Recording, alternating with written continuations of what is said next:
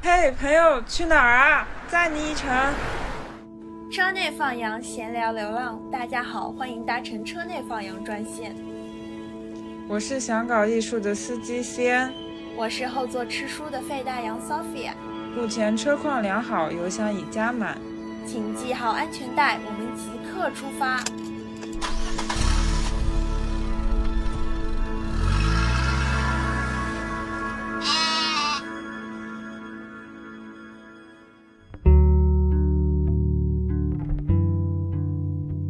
发现，就是对于我来说，在某一个时期用过的香水，就会构筑成我对那段时间的回忆。味道就很像记忆当中的一个线索。香水厂商在驯化我们的嗅觉的同时，驯化了我们对某种香味和某种气质之间联系的能力。世态炎凉这个词好像有了非常具象的味道上的表达。在所有的气味洪流里，那条线索叫做“我爱你”。我是触摸气味的人，我是观察声音的人，我是品尝颜色的人。Hello，大家好，好久不见，欢迎回到 C N 跟 F Y 的小镇主编闲聊时间。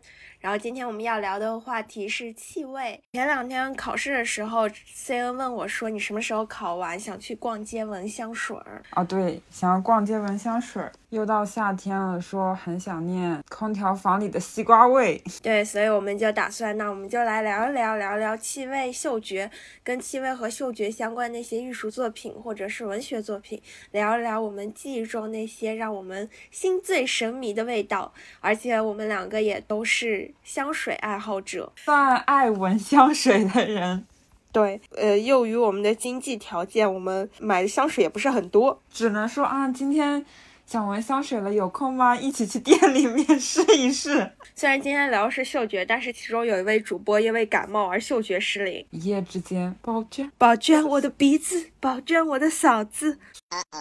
今天聊这个所有之前，我要插一句：本期节目没有收到任何来自香水品牌的赞助，绝对没有。我们提到所有香水品牌都绝对不是广告，所有香水都是我们自己买来的。当然，我们也很欢迎有什么奢侈品品牌想找我们做广告，我们也是接受的，非常欢迎。不接美妆，因为我们两个都挑上了啊，咱们就是 不接美妆，别的都行。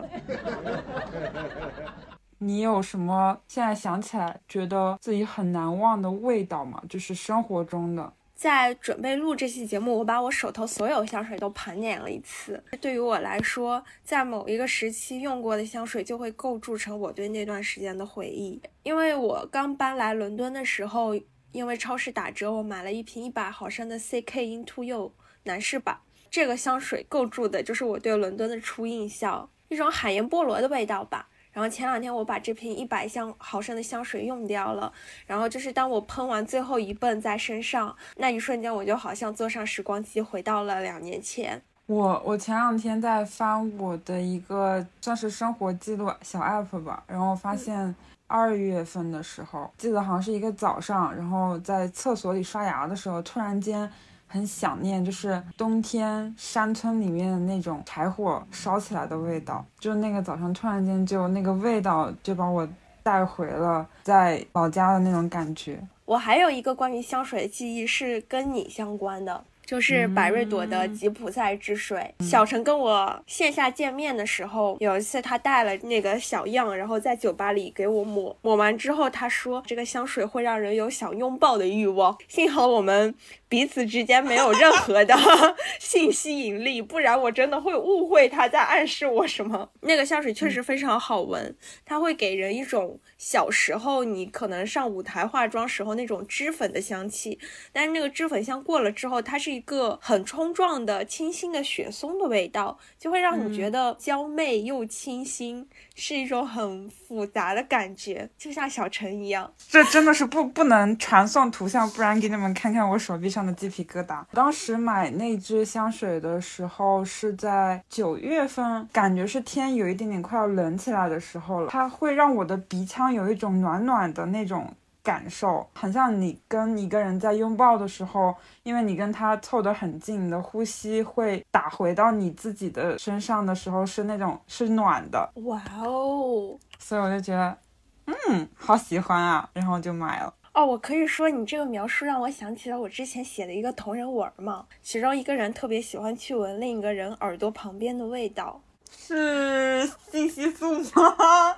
不是，没有 A B O 那些设定，就是很单纯的两个正常人，只是其中有一个人非常想去闻另一个人耳朵后面的味道，就是这个设定其实是。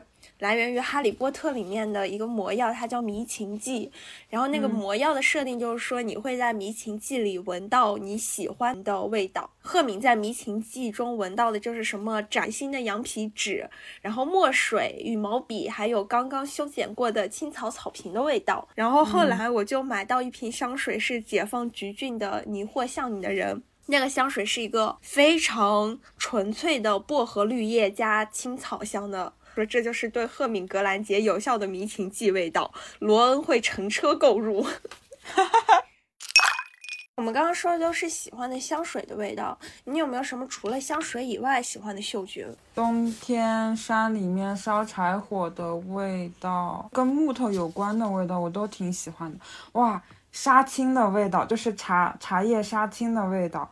真的好香啊！我没有办法描述，你能想象就是茶叶泡完之后的那个香，但是它要清新新鲜很多倍很多倍。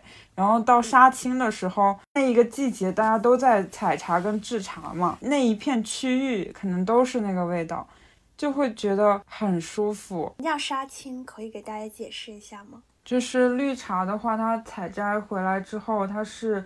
需要经过嗯烘制的，就是把它的那个水分烘干变成茶叶片片或者是茶叶根根，方便储存。所以它要把那一部分的水分给它蒸发掉。这个过程里面散发出来的味道，我觉得超超级好闻。你有时间可以在采茶的季节去感受一下。其实杀青的过程，听你描述，它其实就是一个香料萃取中一个非常古老的技法。然后，如果你把茶叶在这时候泡到有机溶剂的话，你就可以得到一个茶叶精油的提取过程。这就是为什么它会特别的香吧？是的。哎呦哦，我很喜欢江乎的面点刚蒸蒸出来的，有一点点咸的，就是那种碱碱味的感觉。我是会很喜欢面包店的味道。我觉得面包和蛋糕这种东西，它最美味的时候就是它摆在橱窗供你闻的时候。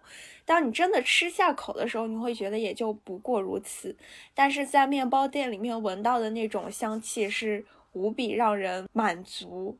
我我记得我小时候看过一个书叫《小公主》，大概就是说一个非常有钱富家女，然后她爸爸死掉之后，她就过上了很穷的生活。然后那个时候，她就教她身边的一个小孤儿，跟她一起去面包店门口闻那个面包的香味，在那个面包的香味中想象他们是公主这样子。嗯，可能是小时候看了这本书，所以闻面包对于我来说有了一种阿 Q 意味的满足感在里面。嗯，喜欢那种很新鲜的味道，闻一个东。东西的时候，如果它是新鲜的，就比如说植物也好，蔬菜也好，水果也好，它总是带着很多的水分嘛。嗯，你其实能闻得到那个水汽的感觉。我家那个村里的园子里种了几棵枇杷树嘛，吃新鲜的枇杷的时候，树上刚摘下来的那种鲜甜和清口的感觉。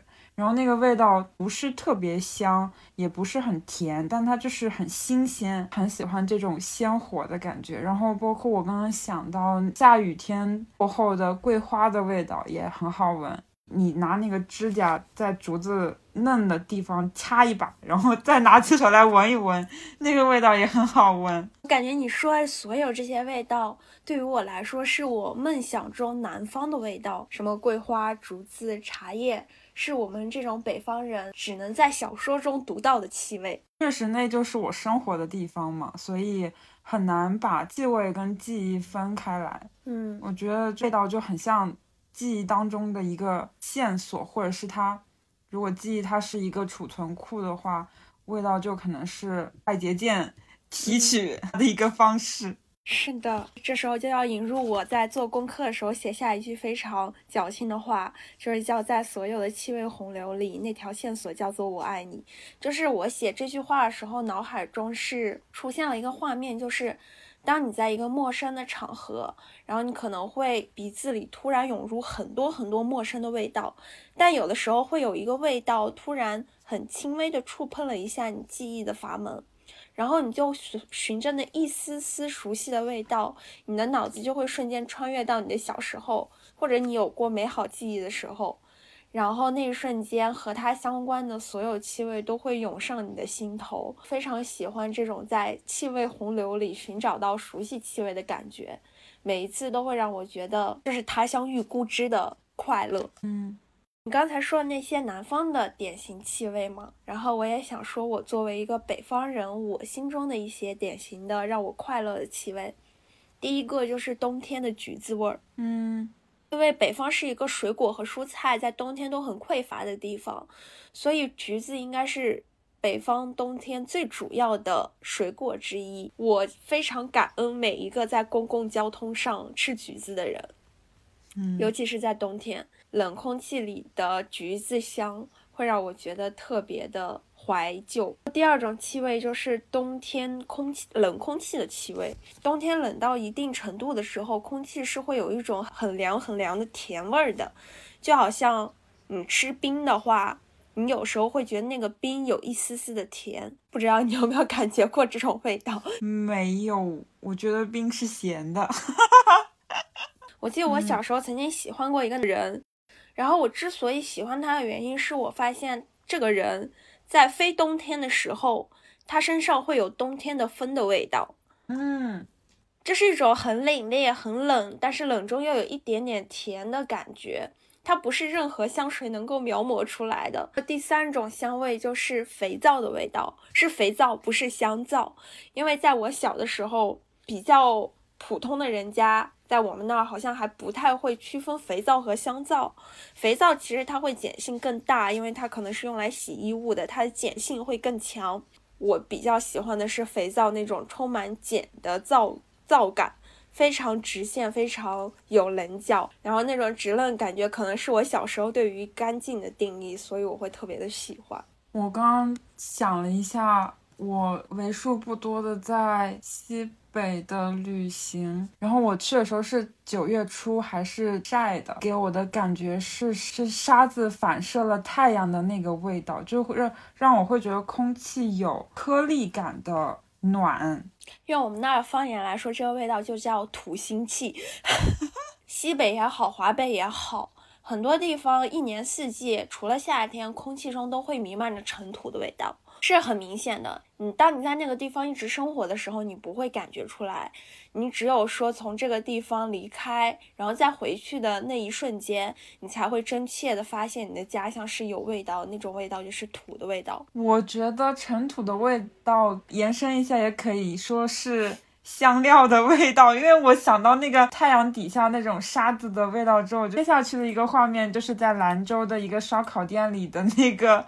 孜然的味道，对不起，吃货的本性。科学角度来想来说，你这个联想是非常正确的。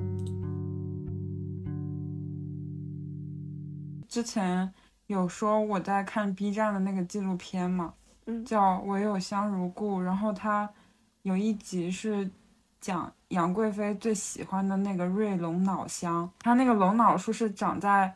热带或者是亚热带的地区，它有一个别名，也叫冰片。它烧起来的那个味道又是很。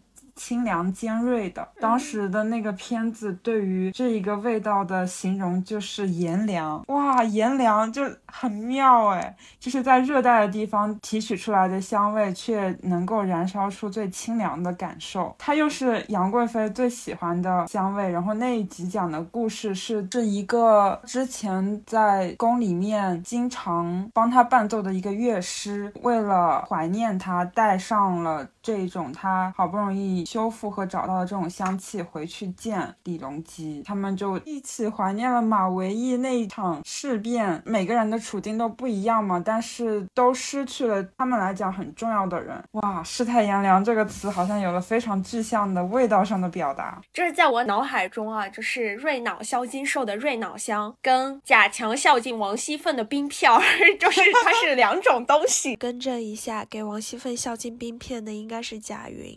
前一种会给我一种妆成慵起对对镜照，就是闺房里面很慵懒、很娴雅姿态；后者孝敬给王熙凤的冰片，就给我一种中药铺里面抓了一把 这种感觉。就是这个乐师还挺懂杀人诛心的。一个人怀念另一个人，最可怕的就是当你把那个怀念的人身上的气味复刻过来。对，有一次我不知道是在哪里，突然闻到了一个气味，那个气味是我感觉我小时候我妈妈经常用的一种香。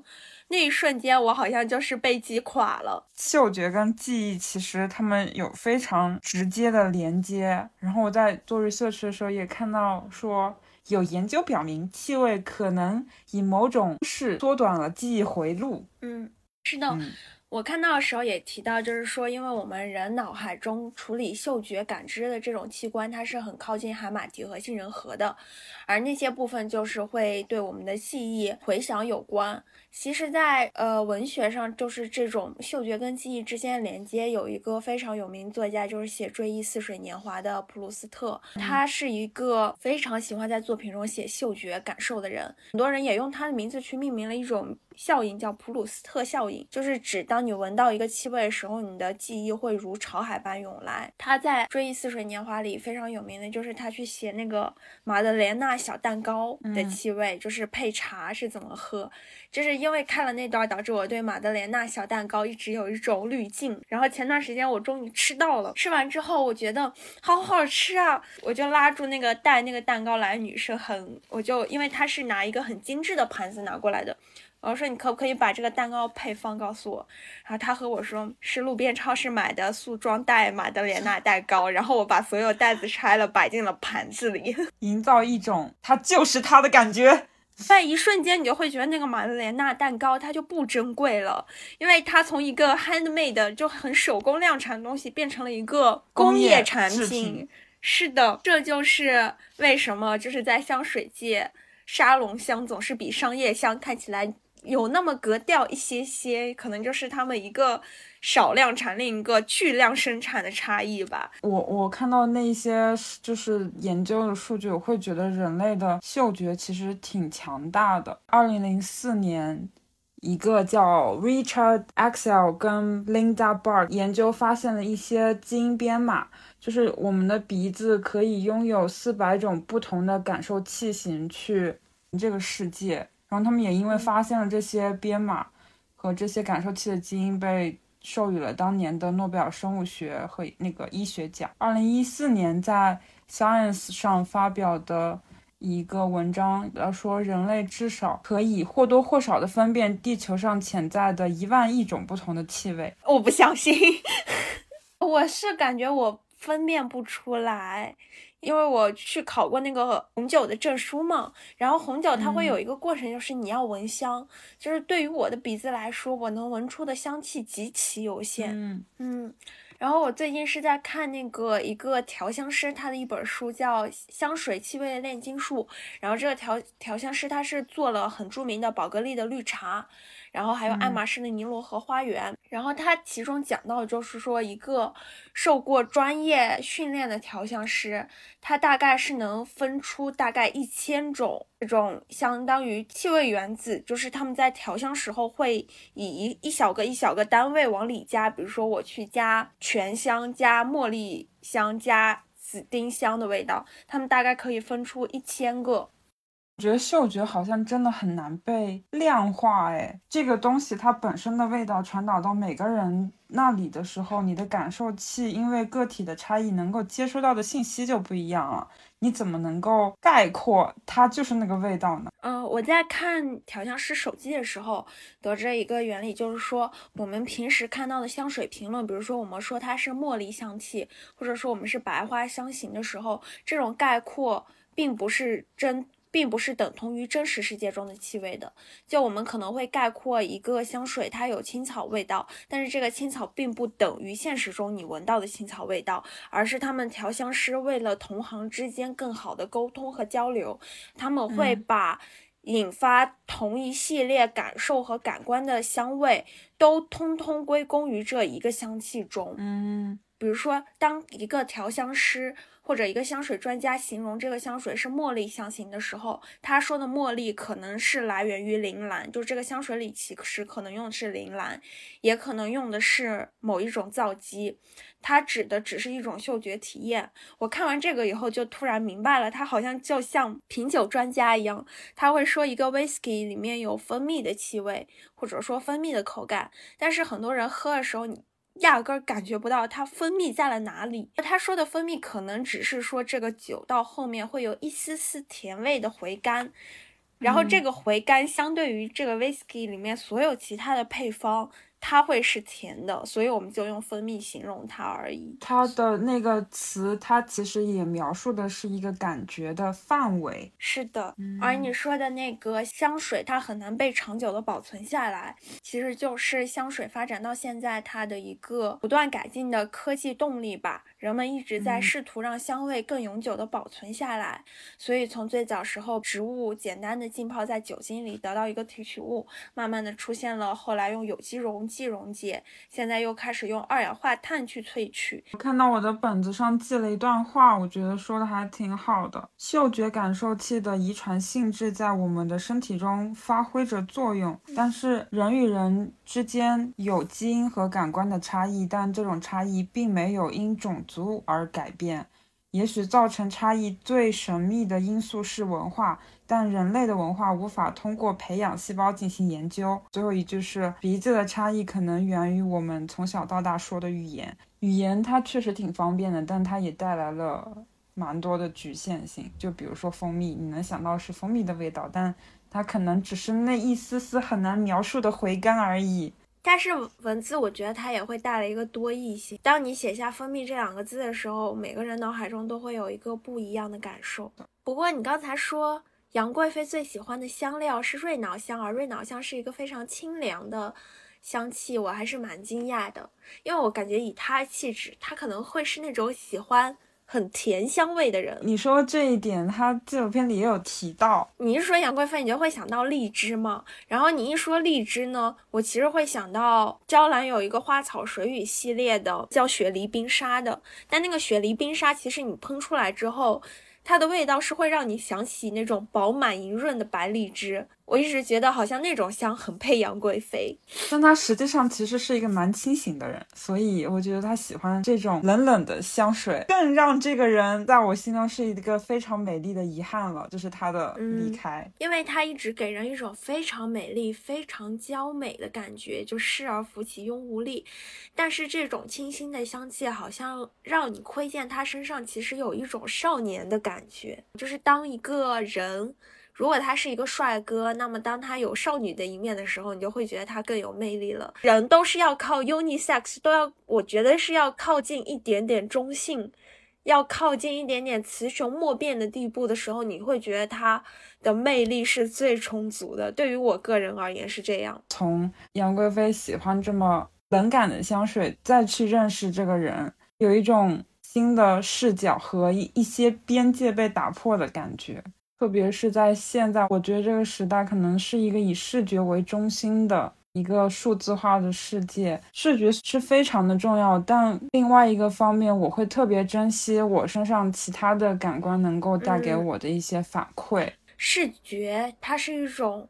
可以被量化的东西，视力一般是正常的人来说，一个视觉东西是什么样，放到每个人面前几乎都是一样的。你被动接受到的信息都是同质的，无非就是你主观去对这个视觉信息判断会有差异。但是像嗅觉、像听觉和触觉。它是更跟人的器官紧密联系在一起的，而人的器官在这个时候会有非常强的个体性，就是一个香水、一个香味或者是一个物品的材质，你摸起来和闻起来，对于每个人来说会有一个巨大差异性，所以它就构成了一种不同质化，让人更有私人感的感觉。一个 base 在纽约的艺术家叫 Andreas Kaler，同时也是一个神经学家。然后他在纽约的唐人街租了一间已经废弃的理发店，然后在那里创办了全美第一处完全致力于嗅觉艺术的商业化空间。那画廊的名字叫 Olfactory Art Kaler。画廊的宗旨就是想让公众。了解气味作为一种艺术媒介的潜力和多样性。那我会很好奇，那他做的嗅觉艺术是通过？气味分子去构建成一个物品，然后观众可以过去闻。那个画廊里会展出一些画，那些画它可能呃有抽象的，也有偏具象一点的。但是那些画作的颜料，它可能会散发出类似的味道。二零二一年二月的时候开幕的，然后他们在外墙上打了一个洞，通过这个洞，然后命名一个味道叫森林浴。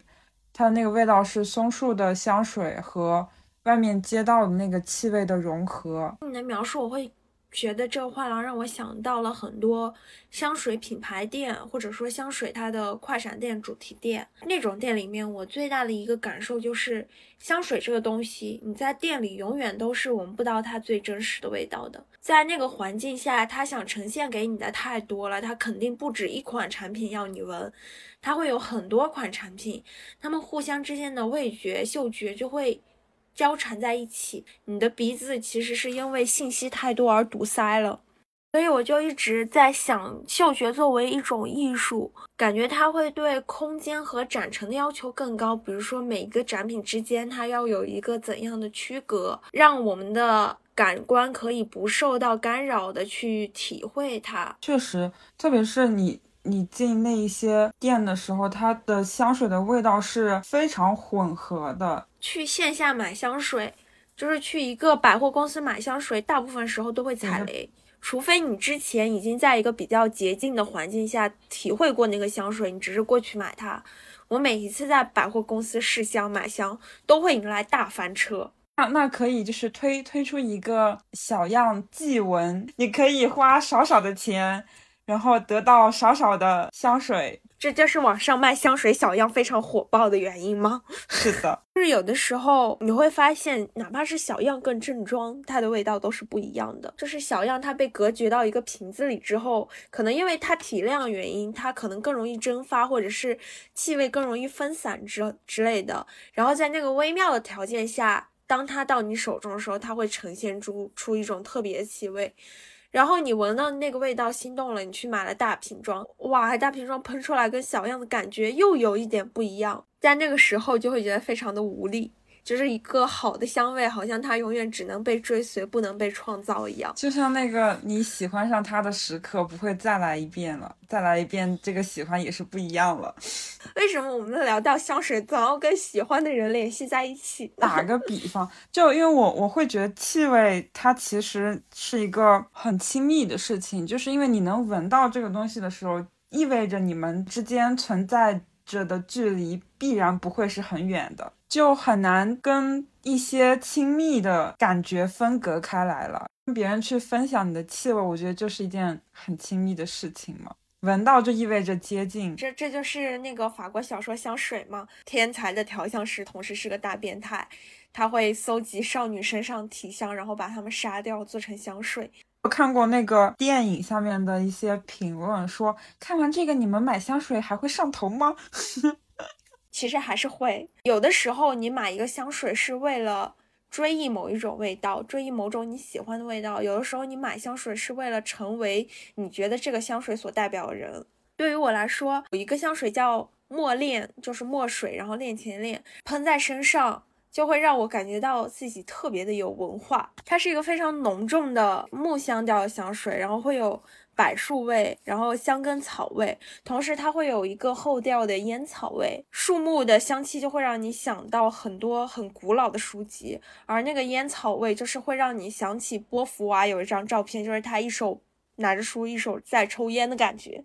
就是你喷完那个香水之后，你会有一种我要好好的学习，我要把我这辈子都贡献给学术事业，我要成为一个了不起的知识分子这种感觉。但是说到这个，我也会意识到，就是说。当我把一个味道跟一种形象联系在一起的时候，其实我已经掉进了消费主义的陷阱。就是香水制造商们这一百年来兢兢业业在做的，就是把香水变成一种生活方式，让你以为买了一个香水就可以买到一种生活方式，或者说可以跃升到那个香水所代表的阶级。就是香水厂商在驯化我们的嗅觉的同时，驯化了我们对某种香味和某种气质之间联系的能力。这个并不是自然而然产生的，它是在上个世纪，就是呃美国的一些香水厂商开始提高对香水广告预算之后才引发的潮流。之前更多的香水厂商会把钱投在对香水原材料的 budget 上。当露华浓第一次给他们推出的香水做大额广告预算后，欧洲的厂商也开始这样做，同时把香水原料降到了一个非常低的成本。就好像我们现在在想到迪奥真我那个香水的时候，你会瞬间想到那个查理兹塞隆那个非常美艳的金发的形象，然后拿着迪奥真我，他会把查理兹塞隆形象跟那款香水连接在一起，就是通过那个广告实现的。确实，我还记得它应该是有好几版广告，但是我印象最深的那一版，它就是在一个金碧辉煌的大厅里面，从一扇门一直径直的往前走，然后边走边脱掉他身上所有的珠宝跟华丽的礼服，然后最后拿起那个香水，说了那一句香水名称的那个台词。Gold is cold. Diamonds are dead. A limousine is a car. Don't pretend. Feel what's real. That's it. J'adore. J'adore. Dior. 还有一个非常有名的香水营销案例，就是香奈儿五号跟梦露，嗯，只穿香奈儿五号睡觉。Well, just an example. What do you wear to bed? Uh, you wear pajama tops, the bottoms of the pajamas, or the uh, nightgown, or what kind of? So I said Chanel number five, because it's it's the truth. 觉得香水的艺术创作上，它也不仅仅是在室内吧。 有一个巴塞罗那的艺术家，一个嗅觉艺术家 Clara Ravet，在柏林成立了一个 Smell Lab，他的一个活动叫呃 Smell Walk，它像一个 workshop，就是邀请大家去一个地方逛，然后用气味去捕捉这一个地区的特点，然后在这个过程当中去收收集自己喜欢气味的物品。然后再一步一步的提炼出那些东西它们带有的味道，从生活当中感受过，然后再把味道提取出来，是让我跟这个世界有很强的连接感。对于这个艺术家来讲，他一直想了解为什么。不同的人会有不同的思考方式和行为方式，就是去观察这些不同人对同一事物的巨大反差，可能通过气味。就是人人们对气味的选择和感受，可能是一个非常简单的方式，所以他其实把鼻子当做了眼睛去看这个世界。当你说到这个艺术家想让人们通过嗅觉来反映他们的思维方式的时候，我第一个想到的就是，那这个艺术家如何保证？一个偏差，那就是我们对于某种嗅觉的感受是被驯化出来的。嗯、但是我随即想到说，我们对于很多视觉的感受也是被驯化出来的。比如说，我们看到花儿会想到红色，会想到女孩，或者说我们看到宝剑会想到战士，嗯、会想到男性。当然，这是性别上的刻板印象，还有很多刻板印象。我之所以说这个，是因为。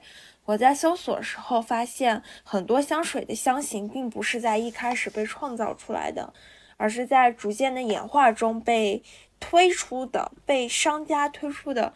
比如说上世纪九十年代的时候，因为世纪末普遍流行的精神危机，所以很多厂商会迎合当时的神秘主义者，就是那些神秘主义者，他们提倡去回归自然，然后拒绝科技进步，当时是被称为 New Age，就是这种。千禧年的浪潮，当时的香水厂家就推出了海洋调的香水，就是水生调的香水，漂浮、轻盈，然后给人一种漫不经心的感受，去迎合当时有那样精神状态的人们购买它们。非常有名的两款就是 Armis 的新西部和还有 CK 的逃避，然后以及就是日本高田贤三同名的那款香水。也就是说，从上世纪九十年代开始，水生调才正式作为香水世界中一种主流的香型而存在。在此之前，水生调的概念也是不存在的。可以说是一个被人造出来的味道和感受。突然觉得好像眼睛能记住的东西不多，我们在用其他更深刻和直观的感受去留住很多时间碎片跟记忆，把它们保存在脑袋里的那种感觉。而且我觉得，就是你之所以能记住一个味道，绝对不是因为你闻过它一次。而是因为你浸泡在它其中很长时间。对于我来说，我是不太存在那种我闻了一下这个香水，从此它的味道就深深烙在我脑海中，这是不存在的。一见钟情不太可能是吗？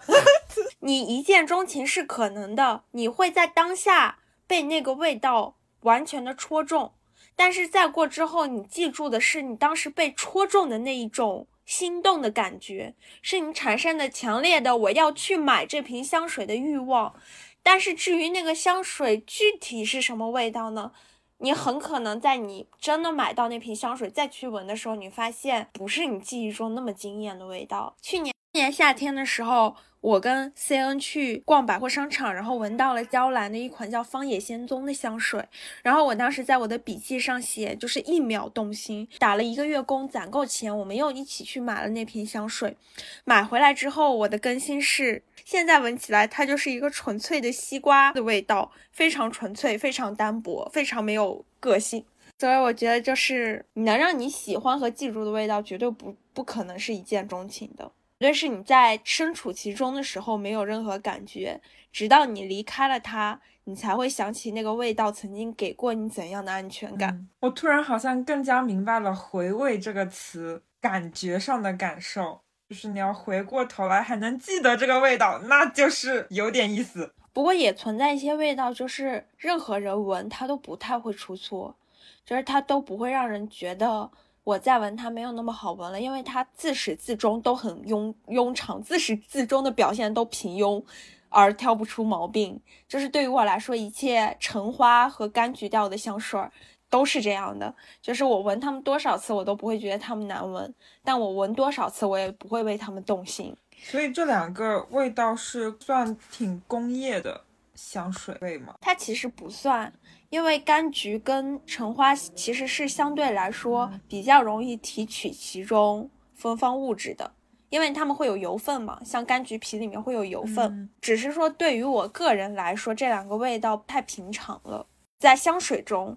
那你说那些小众香，它让自己小众的秘诀是什么？就是尽量用一些。不太常用的香料。今天香水工业它其实就是两条脉络，一条就是我们之前说的科技工艺的脉络。因为科技的进步，逐渐发现更多可以人工合成的香素之后，创造永恒的味道成为了可能。比如说像我们现在经常说的麝香，就麝香原本是从鹿的体内挖出来的那个吗？就是《甄嬛传》里面安陵容用的那个药力极强的当门子，然后让你怀不了孕的那个。我们香水中闻到的麝香跟它一点关系都没有，只是化学家合成了有这样香气的分子。科技脉络发展让我们保存香味和尽可能接近真实的香味成为了可能。那另一方面就是说，香水工业跟时尚产业的连接，让它一步一步发展到了现在。在十九世纪之前，香水一直只是一个小规模的用具，它主要是给贵族。去除体味的，因为中世纪很多人，不管是欧洲人还是中东的人，都不大爱洗澡，所以他们要用香料遮掩身上的味道。到十九世纪的时候，随着工业革命，过去的香水小作坊可以变成了香水工厂，而且随着这个贵族的分崩瓦解，就是他们的服务对象就是逐渐可以从一小批的王公贵族变成了更多的普罗大众。然后之后，其实是因为。呃，一战，一战中有很多的军需用品需要生产，在战后，这些军需用品制造厂商开始去制造日常日化品，就是香皂、洗手液、嗯、洗衣粉这些东西，在创造这些用品的过程中，它们每个物品都会有一个固定的香味，然后这个味道形成了我们现在所认知的皂感。也就是说，这个皂感在一开始发明的时候，它并不是一种香型，它只是当时日化品的味道。但是，就好像我们记住了小时候的木柴香、什么茶香、什么土味儿一样，就是人们渐渐的把这种味道跟干净洁净联系在了一起，然后产生了对皂香的定义。二十世纪的时候，很多服装品牌，像什么香奈儿，还还有很多美妆品牌，像。雅顿之类的，他们开始做自己的香水，就是相当于拓展自己的产品链之后，香水才作为一个更大众，就是你日常可以消费的用品，进入了大家的视野。二十一世纪的时候，香水就完全变成了奢侈品行业的一部分。十家集团控制了百分之六十的香水市场份额，在这个过程中，它也经历了产业从欧洲到美国的变迁，就是一个从妙巴黎到露华浓的故事。就像我刚才说的，像美国的这些厂商开创了这种营销的不良风气，把钱都花在了广告上。在这个时候，很多传统的调香师就觉得这样不行，我们不能被资本主义垄断，就是我们不想像你一样漫天。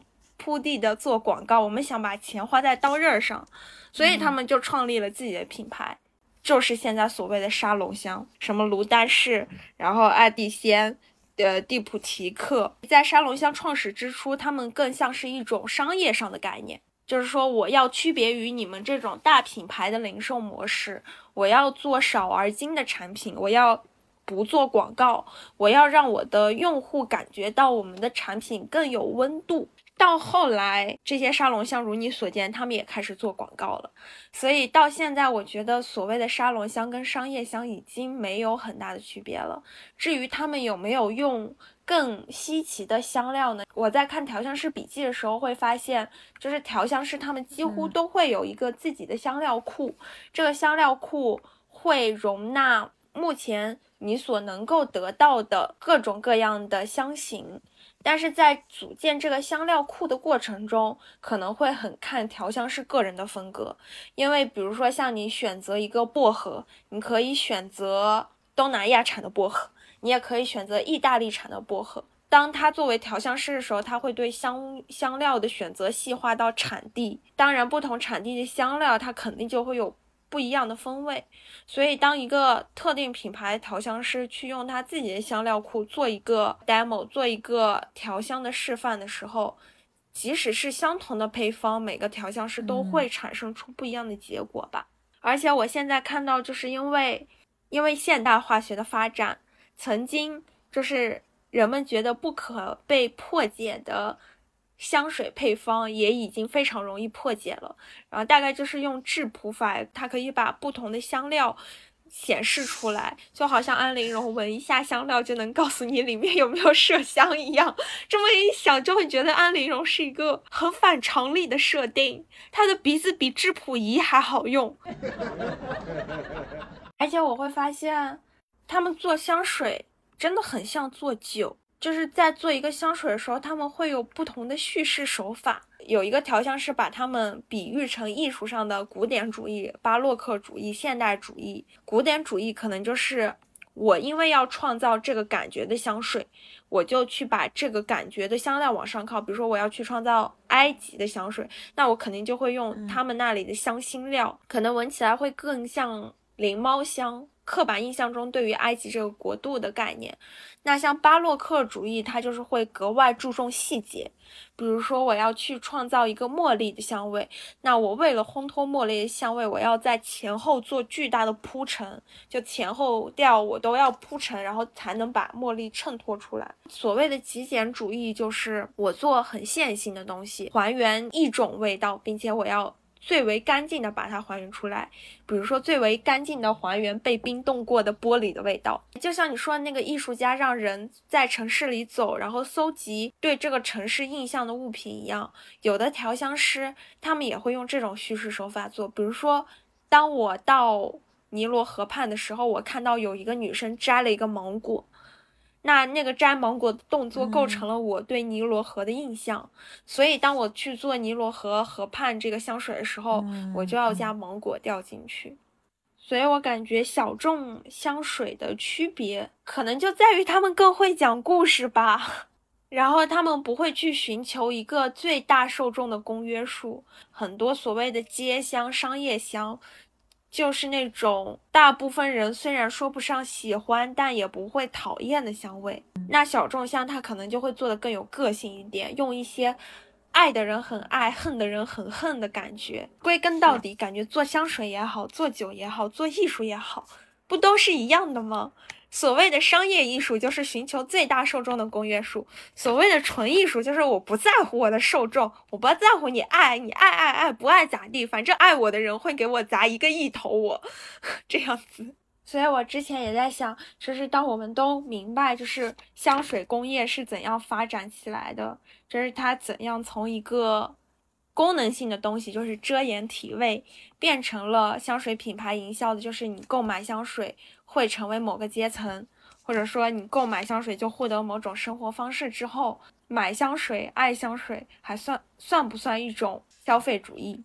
当然算了，但是你又不能否认，就是这个味道辅助你记忆过的那些场合。但我又会觉得，好像如果放到偏亚洲的文化背景下来考虑，就是香它本身的功能性会不会没有那么强啊？它好像不是。为了遮体味的出发点去做的一个东西，古代的人用香就是一件文人雅士才会去有时间、有闲情跟有金钱去做的事儿。所以我觉得这也是延续到现在的风潮嘛。为什么很多家居品牌它要扩展到去做香氛、香薰，做各种各样的香水系列的产品？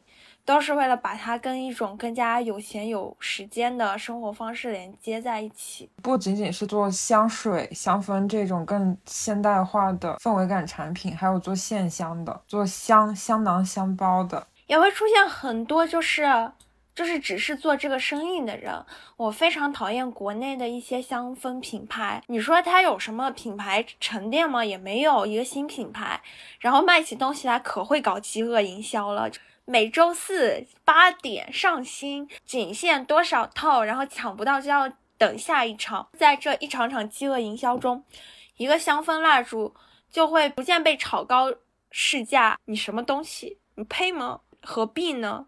就是我觉得赚钱要有一个赚钱的态度。你与其搞饥饿营销，不如说我去好好的买两条生产线，我好好的把它用料都做的扎扎实实的。然后用户买了就会喜欢，然后喜欢了再来买，然后我货源是充足的，就是你何必把自己搞得饥饿营销？饥饿营销有一个很大坏处就是，你会拉低整个市场的水准，因为消费者在长期的等待之后拿到那个东西，他已经没有理智分辨它好不好闻了，他的感受就是我等了一个月才等到了它，它真的很好闻，不愧我一个月的等待。大家对于一个香氛的品牌就会越要求就会越来越低。或者说，嗅觉让人有一个非常伤感的事情，就是说，你随着年纪变大，你会发现你对气味的敏锐度是在下降的。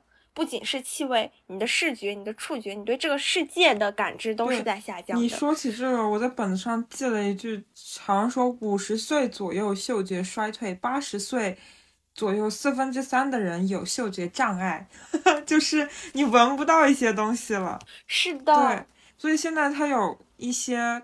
企业做气味数字化，是一个 Google Research 这个部门下面的一个衍衍生企业。嗯，怎么念？Osmo 吗？O S M O。他们希望开发一门技术，为难以提取的香味找到替代品。然后他们的就是目的是一是可能是为了香水研发，二是为了通过对抗文字传播的疾病。什么叫通过文字传播的疾病？蚊子怎么会传播疾病？哦哦，是是飞的那个蚊子 是吗？对，是飞的那个蚊子。你一直说，我一直以为是就是书写的文字，然后我在想，书写的文字怎么会传播疾病？蚊子浴、红眼病、近视眼，像艾草一样吗？驱蚊是吗？可以驱驱蚊。对，我们聊香水，竟然没有聊到花露水。夏天的味道里，花露水，Six God 怎怎能是缺少的一环呢？我我有有一段时间就是在就是刷那些短视频上面介绍香水的，就经常会刷到 Six God 的什么味道可以做什么什么的平替。不止六神，还有龙力奇，对不对？还有宝宝金水，我超喜欢宝宝金水的味道。我小的时候啊，哎呀，我一次。一次又一次的跟听众强调，我小时候我们家是多么的贫穷，我们家是没有洗浴的，就是我们家是不能在家洗澡的，你必须到外面去洗澡堂。然后，但是夏天你不可能每天去澡堂，但是你又会出汗，那你就只能用盆儿接着水去擦一下你的身体。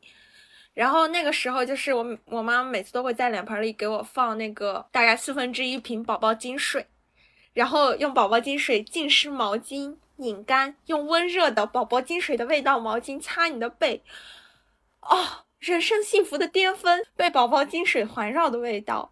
我是夏天的时候，之前小时候跟奶奶住，她就会在我洗洗脸或者是洗澡的水里面加花露水，然后洗完了就把我放到电风扇面前，远远的放着，就稍微吹一吹，长长痱子了就拍点墙上的痱子粉，就凉凉的，就很舒服。痱子粉也是夏天不可缺少的味道之一。我现在特别遗憾的就是，为什么我长大再也不长痱子了呢？这是我永远也是可以的。我永远的失去了那个夏天被拍痱子粉的那种感受。嗯。夏天还有一种味道，就是凉席的气味。我感觉现在很少有人用凉席了，因为夏天都直接可以开空调。对，但是在小的时候，大家还是会有良心。有一种是竹编的，有一种是那种像仿玉石一样的石头，啊，你知道吗？就是没有，就像麻将板板一样，一小块一小块，然后它串起来。哦，嗯，就很像猪八戒撞天婚的时候，别人让他穿的珍珠衫，会非常的硌，呃，会非常非常硌，但是又确实很凉快。我想到的夏天的味道，一个很深的就是。那时候我老家的老房子的地还是石石头铺的嘛，就是它不是木的，它也不是水泥胶，它是那种石板板。夏天的时候，奶奶就会拖一遍地，开电扇，然后我我们就会坐在那个石就是石地板上，拖把拖过石地板之后，会有一股土腥味儿。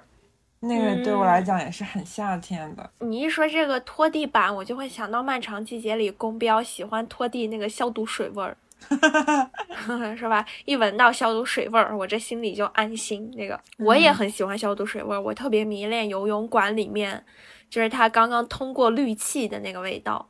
嗯，太喜欢了，以至于我每次游泳的时候，我家里人都会提醒我小心氯气中毒。现在的游泳馆应该也不会用氯氯氯气消毒了，应该都会有更高级的消毒方式。我只是说，在我贫穷的小时候，我去得起的游泳馆都是用氯气消毒的。然后你游一下午泳之后，你会全身发白，然后变皱。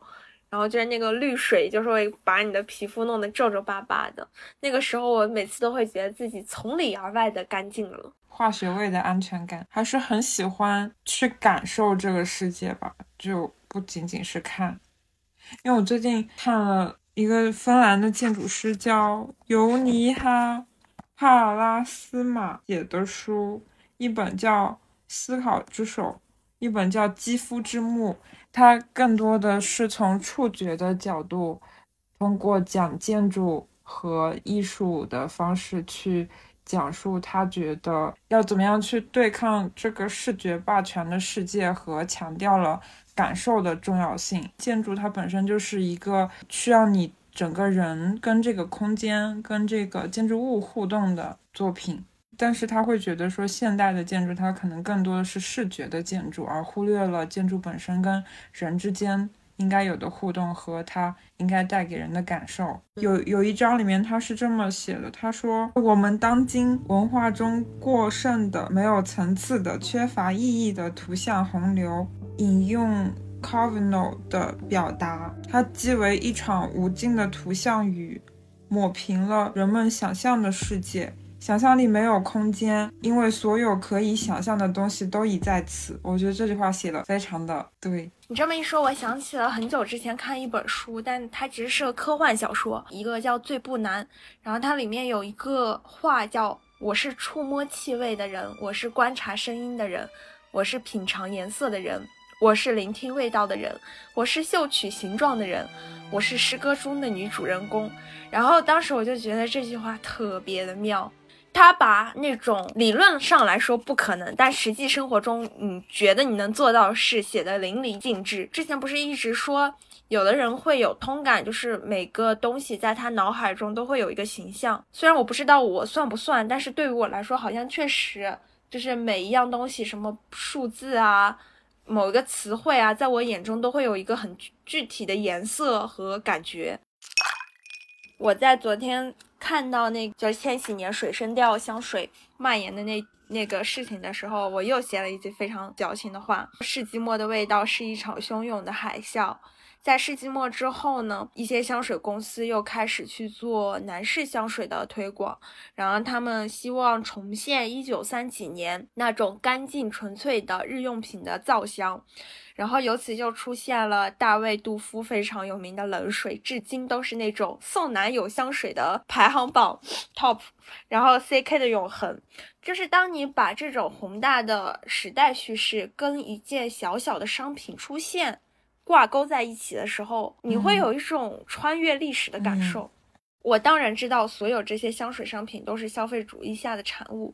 但正是这些产物如此完满、如此丰满地展现了那个消费至上主义时代的样子，展现了那个泡沫经济辉煌然后又破灭的那些年，就是他们本身就已经是这个时代的一部分了。嗯，很想让更多的人能够用感觉上的东西去重新认识这个世界，是因为这种体验。可以讲是快乐的，就很想把这个快乐分享给别人，所以我会对现在到处充斥着视觉和虚拟的东西会有一点点排斥，因为我总觉得人生下来，你有这么多的器官，它必然是有用的，并且你要把它去用起来。你生活在一个。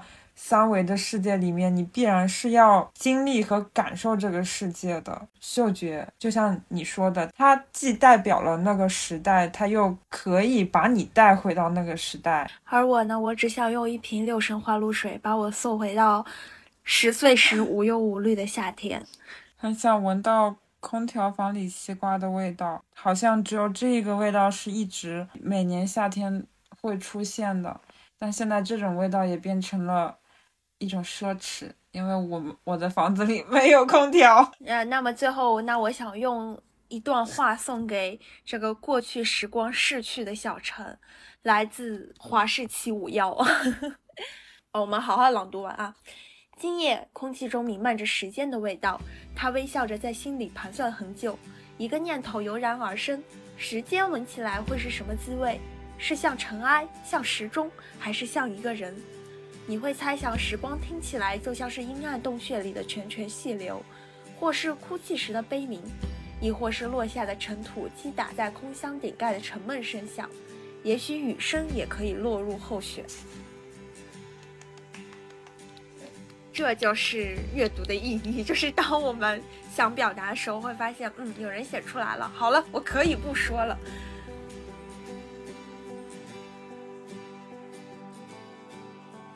这期关于气味的特别聊天就到此结束了。希望如果你喜欢这期节目，欢迎跟我们点赞、收藏，跟我们互动。欢迎你在评论里告诉我们你最喜欢的香水。如果有人想给我们拉香水广告，也请快快的，不要犹豫，立马行动，立马行动，心动不如行动。